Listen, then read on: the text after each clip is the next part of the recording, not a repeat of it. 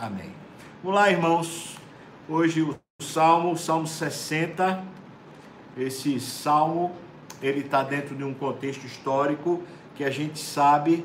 O contexto histórico é, está em segundo livro do Samuel, no capítulo 8, a partir do versículo 5 nós vamos ler, tá bom? Capítulo 8, segundo livro de Samuel, capítulo 8, a partir do versículo 5, só para a gente entender o contexto geral. Antes mesmo da gente ler o texto, deixa eu explicar para você. A nação de Israel, né, tinha perdido o seu rei Saul. Saul morreu. Davi assume a só apenas uma tribo, que é a tribo de Judá. A tribo de Judá fica no, no território que é o território é, sul de Israel, e as demais tribos, pelo menos dez tribos, ainda ficam sem, sem aceitar Davi como rei.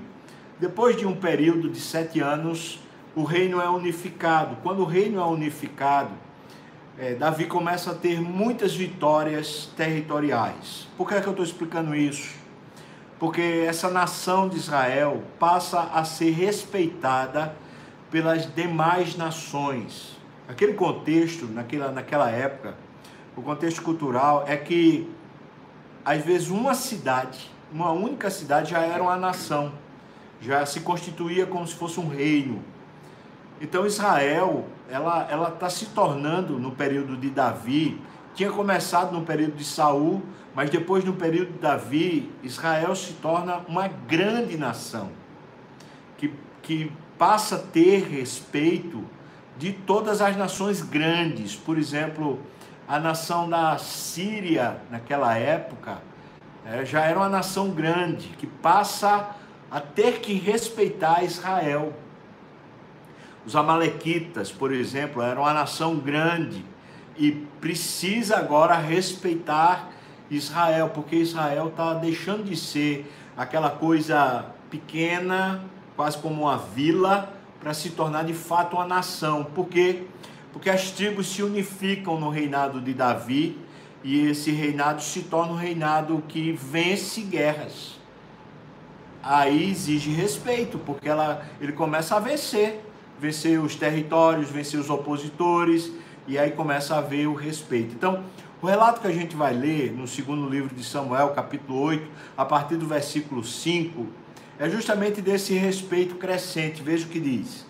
Vieram os Círios de Damasco a socorrer Hadadezer, o rei de Zobá. Porém, Davi matou os Círios. 22 mil homens foram mortos dos Círios. Versículo 6. Davi pôs guarnições na Síria de Damasco, e os sírios ficaram por servos de Davi, e lhe pagavam tributo, e o Senhor dava vitórias a Davi por onde quer que ia. Tornou Davi, desculpa, tomou Davi os escudos de ouro que havia com os oficiais de Hadadezer. Hadadezer é um dos, um dos príncipes lá da Síria, né? E os trouxe a Jerusalém. Tomou mais o rei Davi muito grande quantidade de bronze de Betá, de Berotai, cidades de Hadadezer. Então, ouvindo Toi, o rei de Amate, que Davi derrotara a todo o exército de Hadadezer, mandou seu filho Jorão ao rei Davi para o saudar e congratular-se com ele por haver pelejado contra Hadadezer e por havê-lo ferido. Por quê? Porque Hadadezer de contínuo fazia guerra contra Toi. Jorão trouxe consigo os objetos de prata, de ouro e de bronze, os quais também o rei Davi consagrou ao Senhor, juntamente com a prata e o ouro que já havia consagrado de todas as nações que sujeitara, da Síria, de Moabe, dos filhos de Amon, dos filisteus, de Amaleque e dos despojos de Hadadezer, filho de Reob, rei de Zobá. Você percebeu? A narrativa está falando que todo o entorno de Israel começa a respeitar a nação de, de Israel por causa de Davi. Versículo 13: Ganhou Davi renome, quando ao voltar de ferir os sírios, matou 18 mil homens no Vale do Sal. Pôs guarnições em Edom, Edom era vizinho de Israel, na parte leste, né? Pôs guarnições em Edom, em todo Edom pôs guarnições, e todos os edomitas ficaram por servos de Davi e o Senhor dava vitórias a Davi por o Salmo 60, quando Davi ao que tudo indica, eu estava lendo a respeito desse salmo, é, especialmente no comentário de Calvino, ao que tudo indica, esse salmo foi escrito em partes, né, em momentos. É, começa com é, a, luta contra os sírios, e no final ele, ele fala em Deus faremos proezas. Vamos ler então o salmo? Versículo 1, veja o que ele diz: Ó oh Deus, tu nos rejeitaste e nos dispersaste Tens estado indignado? É, eu estou lendo como uma pergunta, mas na verdade ele tem uma entonação de, de uma questão, não como pergunta, mas de, uma, de uma, um espanto, de uma espécie de espanto. Senhor, nos rejeitaste. Você entende? Nos dispersaste. O que é está acontecendo, Deus? O que é está acontecendo? Então ele fala assim: ó, oh, restabelece-nos. Eu vou fazer uma aplicação à situação que a gente vive, tá? Eu sei que a gente não vive em guerra, não é? Mas aqui o contexto de a gente se sentir assim, meio que disperso, né? A gente que é povo de Deus, que é família da fé, a gente está acostumado a viver como igreja, viver mais junto, compartilhando sonhos, ideias, orações. E agora a gente está assim, parece que cada um por si, né? Então ele diz: restabelece-nos. Versículos 2 a 4, ele começa a descrever a intervenção de Deus em restabelecer o seu povo. Veja que Deus intervém, ele fala: abalaste a terra, fendeste-a, repara-lhe as brechas, pois ela ameaça ruir. Parece que eu estou lendo o jornal, né? a, a, nossa situação, a situação da terra é essa, né? Ela foi fendida, ela foi, né? Abriram-se brechas, ela ameaça ruir, especialmente a questão econômica, né? Então, versículo 3: Fizeste o teu povo experimentar reveses, e nos deste a beber o vinho que atordoa. Interessante a, a ideia aqui é que, deixa eu só fazer uma explicação é, mais cultural. A Bíblia chama de vinho, na maioria dos casos, a Bíblia chama de vinho é, suco de uva. O suco de uva era mais ou menos produzido, era assim. Depois que eles colhiam as uvas, eles botavam no lagar para amassar com os pés. Eram as mulheres normalmente que amassavam com os pés. Então, o lagar era uma, uma área, né? onde você pisava a vinha ou pisava a uva e escorria o suco de uva por uma canaleta onde você colocava em botijas, né? É, aquelas botijas ali eram suco de uva. Você, você sabe, o, o, a, o, o suco ele não, não resiste durante muito tempo se ele não tiver numa temperatura bem fria. Então o que é que acontecia?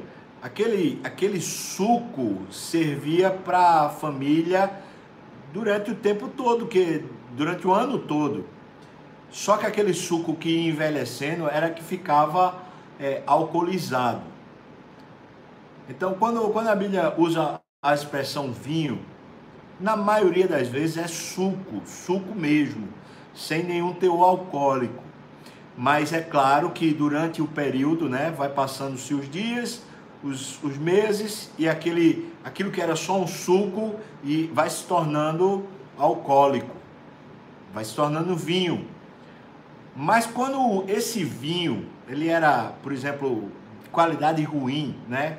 A uva não era muito doce, não era muito boa, é, ele, ele ia ficando com um teor alcoólico muito forte e ao mesmo tempo muito amargo.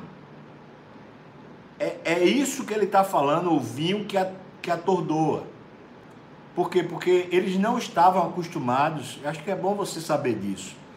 Os, os hebreus não estavam acostumados a beber bebida alcoólica. Então, quando a gente fala de vinho tal, é por isso aquela advertência de Paulo, por exemplo, é necessário que o presbítero não seja dado ao vinho, não é? Fala que o, o, o diácono, né? Também não seja dado a muito vinho, porque essa é a ideia, é que eles estão acostumados a beber muito suco de uva, mas não beber nada alcoólico. Então, ah, o, quando, quando a coisa ia se tornando alcoólica, né, é que se tornava muitas vezes esse vinho que atordoa. Versículo 4: Deste um estandarte aos que te temem. Interessante, você sabe que estandarte é um, uma bandeira, né? A palavra que está aqui é, é um sinal, uma sinalização. Foi levantado para o povo ser guiado. Ele fala: Deste um estandarte aos que te temem, para fugirem de diante do arco. O arco seria o, o para lançar flecha. Então, qual é a proposta que ele está dizendo? Está dizendo: olha, o Senhor começou a mexer na terra, o Senhor começou a atordoar as coisas, mas aqueles que te temem, o Senhor deu um sinal para que eles, eles possam seguir sem serem é, alvos né, dessas flechas, desses, desses, desses sofrimentos. Em outras palavras, ele está falando: o restabelecimento do Senhor é uma sabedoria que vem de Deus para a gente descobrir os caminhos onde a gente não vai ser mais flechado. Então eu vou aplicar isso para você, irmão. Esse momento que a gente pensa, começar a pensar no retorno, peça sabedoria mesmo a Deus, viu? Peça, peça a Deus, Senhor, como é que a gente deve voltar, né? Quais são as estratégias? Você que tem comércio, tem negócio, Senhor, quais são as estratégias? É, eu não estou nem falando, irmão, sobre pegar ou não pegar esse vírus. Eu estou falando sobre o recomeço, né? Como é que a gente recomeça? Quais são as, as estratégias para a gente voltar à, vida, né? O que é que o senhor pensa? Como é que o senhor quer que seja feito? Então, me deu um estandarte, me deu um sinal, me deu uma, uma direção, né? Aí o versículo 5 ele diz: Para que os teus amados sejam livres. Ou seja, me dá um sinal, me mostra o caminho para que os teus amados sejam livres. Então, salva com a tua destra e responde-nos. Então, ele está pedindo isso, restabelece-nos. E ele diz: o Senhor abalou tudo, mas para o seu povo o Senhor pode dar um sinal, e nessa garantia, nessa direção, a gente pode ir com liberdade, e aí essa vai ser a resposta do Senhor. Entendeu, irmão? E me parece que Davi está falando isso, claro, no contexto de guerra, ou seja, Senhor me mostra qual é a maneira de guerrear, para que a gente tenha liberdade, para que a gente não viva oprimido pelas nações vizinhas. Aí ele começa a falar do versículo 6 ao 10 sobre essas nações vizinhas e fala sobre a intervenção de Deus, ou seja, aquele sinal, o estandarte de Deus, como é que foi? Ele explica, ele diz aqui, versículo 6: Fala o Deus na sua santidade, exultarei, ou seja, eu vou me engrandecer. É isso que Deus está dizendo. Eu vou me engrandecer. Como? Eu dividirei Siquém e medirei o vale de Sucote. Deixa eu explicar isso aqui. Tanto Siquém como o Vale do Sucote é a mesma região, é aquela região depois de Jerusalém e antes de Samaria, ou seja, aquele vale, um vale fértil de Israel, talvez o vale, vale mais fértil, e ele está falando assim: essa região, essa região aqui, ela continuava insubmissa a Davi. E o que Deus está dizendo é: eu vou dar um jeito, eu vou quebrá-los para que eles se submetam a Davi. Em outras palavras, eu vou unificar o reino total, porque as dez tribos já tinham vindo, mas essa região, a única que ainda continuava é, contrária ao poder de Davi, né, ao reino de Davi. Então Deus está dizendo assim: eu vou, vou mostrar como sinal da, tua, da minha benevolência com vocês é, a unificação do reino total. Versículo 7 ele diz: Meu é Gileade, meu é Manassés. Deus está falando. Interessante, ele está citando tribos aqui, né? regiões de Israel. Meu é Gileade, meu é Manassés. Efraim é a minha defesa, desculpa, é a defesa da minha cabeça. Por que Efraim é citado assim, junto com Gileade e Manassés? É porque essas tribos, especialmente Efraim, eram as mais numerosas em termos de exército. E Deus está falando, essa é a minha cabeça. Entretanto, Judá é o meu cetro. Judá tinha sido dito por Jacó, quando deu a bênção, de que Judá seria o regente das, de todos os irmãos. E Moisés vai e confirma isso com a promessa de Deus, dizendo que é de Judá que vem o rei. Então ele está falando isso, né? Deus está falando isso para a nação, e claro, está falando para Davi, dizendo assim: olha, é, eu uso todas as tribos, inclusive a mais numerosa, a mais poderosa, mas quem vai reger o cetro, o trono, vem de Judá, ou seja, de Davi. Então Deus está dizendo: eu confirmo o reino de Davi. Continua, versículo 8 ele fala: Moabe, Moabe, é, os Moabitas, né, eram dos filhos de Ló. Lembra lá atrás? Os filhos de Ló que vivem vizinhos a Israel, na região é, leste, depois de, do Rio Jordão, naquela região leste. Então ele fala: Moabe, porém, é minha bacia de lavar. A bacia de lavar naquela época, ela ficava na entrada da porta de, de uma casa e era justamente o lugar onde você lavava os pés, né?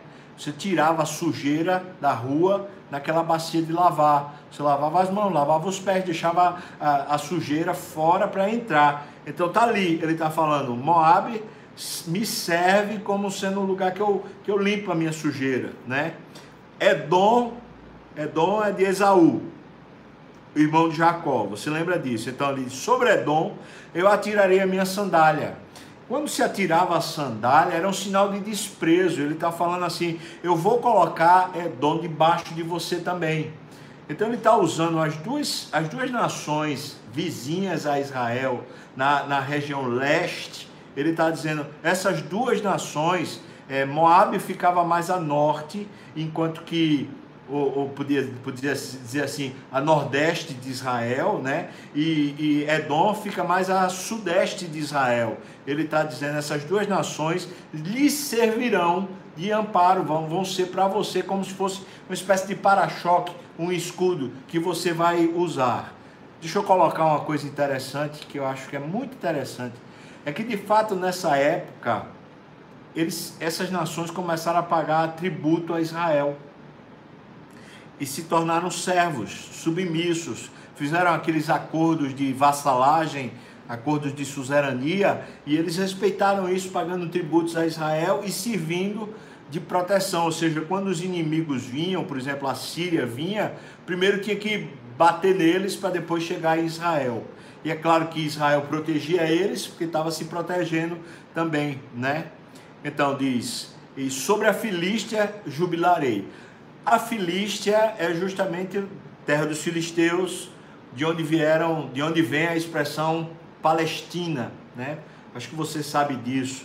Então a Filístia fica na região da faixa de Gaza. Eu diria que é o sudoeste de Israel, já na região do mar, né? Então ele está falando, inclusive essa região que normalmente vivia beligerante contra Israel também vai ter paz. Versículo 9. Quem me conduzirá à cidade fortificada? Quem me guiará até Edom? E aí está a resposta no versículo 10. Não nos rejeitaste, ó Deus. Lembra que ele começou afirmando, meio que espantado? Agora ele faz uma pergunta de verdade. Então ele diz: Tu não sais, ó Deus, com os nossos exércitos. A afirmação. Essa afirmação parece, a primeiro momento, dizer assim: então Deus nos abandonou. Não é isso que ele está falando, não em cima do que Deus acabou de dizer, né? Deus acabou de dizer que todas as fronteiras de Israel seriam protegidas por Deus e que Deus faria todas essas nações fronteiriças se submeterem a Israel. Sabe o que Davi está dizendo? Ele está dizendo assim: agora eu vejo que o Senhor não me rejeitou. Na verdade, o Senhor não precisa sair com os nossos exércitos, porque o Senhor já faz independente da gente. É, ele não está dizendo que Deus abandonou Israel. Isso ele diz no começo, espantado. Mas ele diz: restabelece-nos.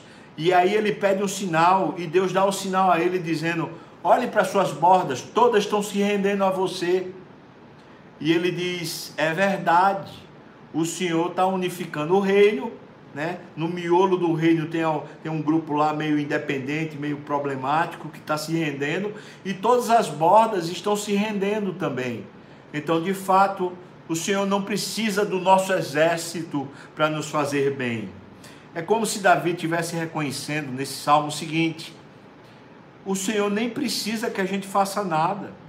O Senhor já é bom o suficiente, independente da nossa força, da nossa estratégia. Então, na verdade, Davi está reconhecendo que aquela calamidade ou aquela situação difícil está sendo toda revertida pela boa mão de Deus que resolveu salvar, abençoar os que o temem. É aqui, irmão, que eu quero fazer uma aplicação para você.